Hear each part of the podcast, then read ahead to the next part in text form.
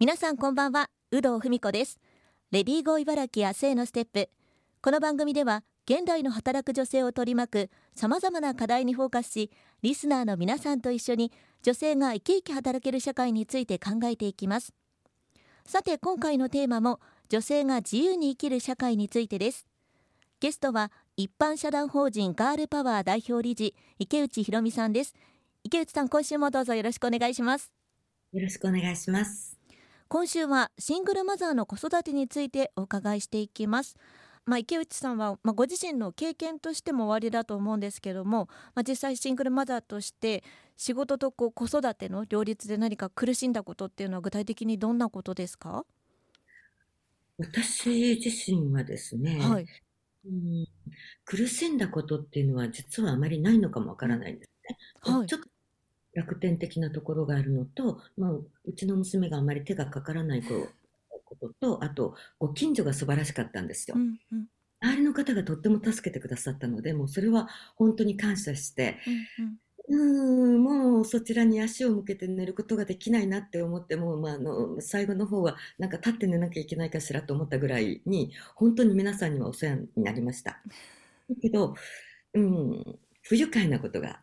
ありましたね。うん保育園に行っても小学校に行っても、はい、うん、お嬢さんはお父さんがいなくってかわいそうねって言われたんです。うんもうかわいそうな娘にしないでくださいということなんですね。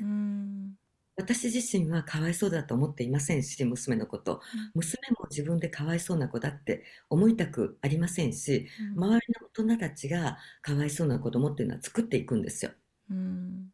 だから私は自分の母にもお願いしてたんです。もう母がとっても愛情深い人でしたから、うん、あの、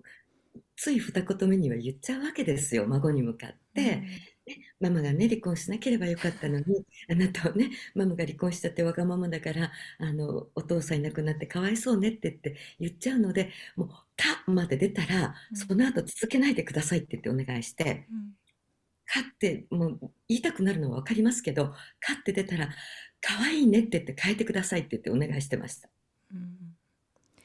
今実際、まあ、ラジオを聴きのシングルマザーのママさんとか働いている方にこうどんなことを伝えたいっ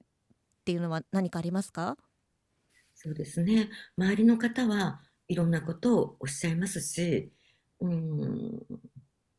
いろんなふうに思われるかもしれませんけどでも頑張っているご自身を認めてあげてください。もう自信を持ってください。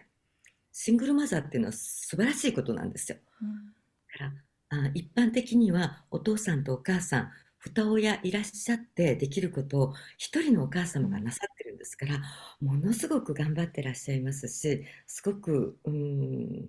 なんだろう。で、そのお母さんが頑張ってることを子供たちっていうのはすごくあの一生懸命見てるんですね。うん頑張ってるお母さんを子供は誇りに思ってるんです。だから、私の場合もそうでしたけど、えー、おやつを手作りで作ることができないとか、お夕飯をね、十分にたくさん作ることができないと、それは子供が作れるようになりますから大丈夫なんです。うちもそうでした。あの、うん、ガスは危ないから使わないでねって言ってたんですけど、うん、えー、電気炊飯器でできることは何をしてもいいというふうに言ってたら、うん、もう炊飯器でご飯を炊いてで炊き込みご飯も作ってでそのうちには、えー、よくわかんないなんかあのスープとか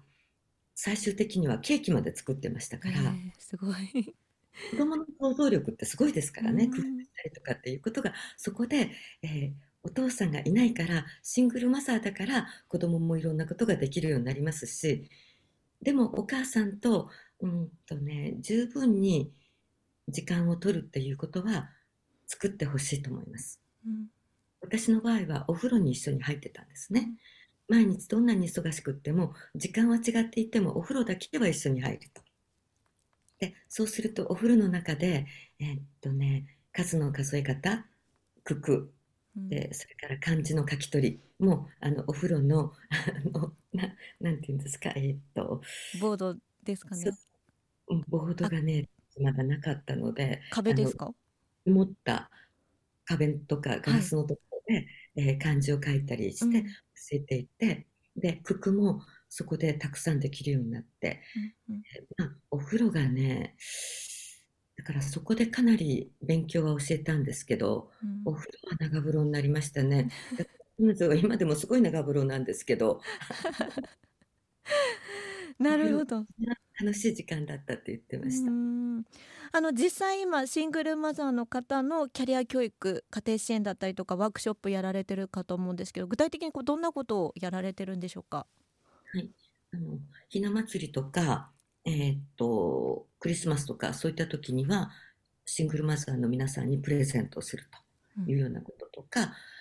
うん、うん職業支援はねとても難しいんですけど、はい、やっぱり時間の制約がありますから、うん。からシングルマザーとして働くことができるのに、その、以前だったら就職しなければならないとか、うん、採用試験を受けなければならないっていうのがあったんですけど、今の時代は在宅でもできる仕事が増えていますから、だから、うん、在宅ワークの支援と、あとお仕事紹介ということをたくさんしていますし、シングルマザーだから、うん、例えばメタバースとか新しいことですね、新しいことに入っていくことができるんですよ。うんこれがですね、夫がいると、夫が反対するかもしれませんよね。うん、なんか、なんか怪しいからやめとくだけどね、そのパソコンなんかその女になんかできるもんかみたいなことを今でも平気でおっしゃる男性たくさんいらっしゃるので、だからこの邪魔をする夫がいないっていうのがシングルマザーの一番いいところですから、だからシングルマザーだからこそできることっていうのを見つけて、一緒に見つけて、どんどん提案して、彼女たちのその中でのやりたいことを見つけてもらうっていうことがガールパワーがやっていることですね。あのそういう意味では実際にこの自分で金銭的に自立できないからあの離婚に踏み切れないっていう方とかもいらっしゃいますよね。でもね、なんとかなります。うん、日本は餓死する国ではありませんから、今現在自立できなくっても、あ自立できない時は、やっぱりあの行政とか国の支援を受ければいいんですよ。うん、私も受けたんです、最初の1年は。うん、受けて、将来的に税金で返していけばいいんです。うん、しんどい時に恥ずかしいって思わないで、お願いします、助けてって言えば、誰か助けてくれます。で、そのうちに力をつけていけば、あときっとなんとかなるので一番大事なのは健康でいることですね。うんなるほど。やっぱ健康でいて笑顔でいれば必ず誰か助けてくれますしお仕事はできるようになります大丈夫。うん今週は一般社団法人ガールパワー代表理事池内博美さんにシングルマザーの子育てについてお伺いしました。来週は女性が働きやすい会社社会についても詳しくお伺いしていきます。池内さん今週もありがとうございました。ありがとうございました。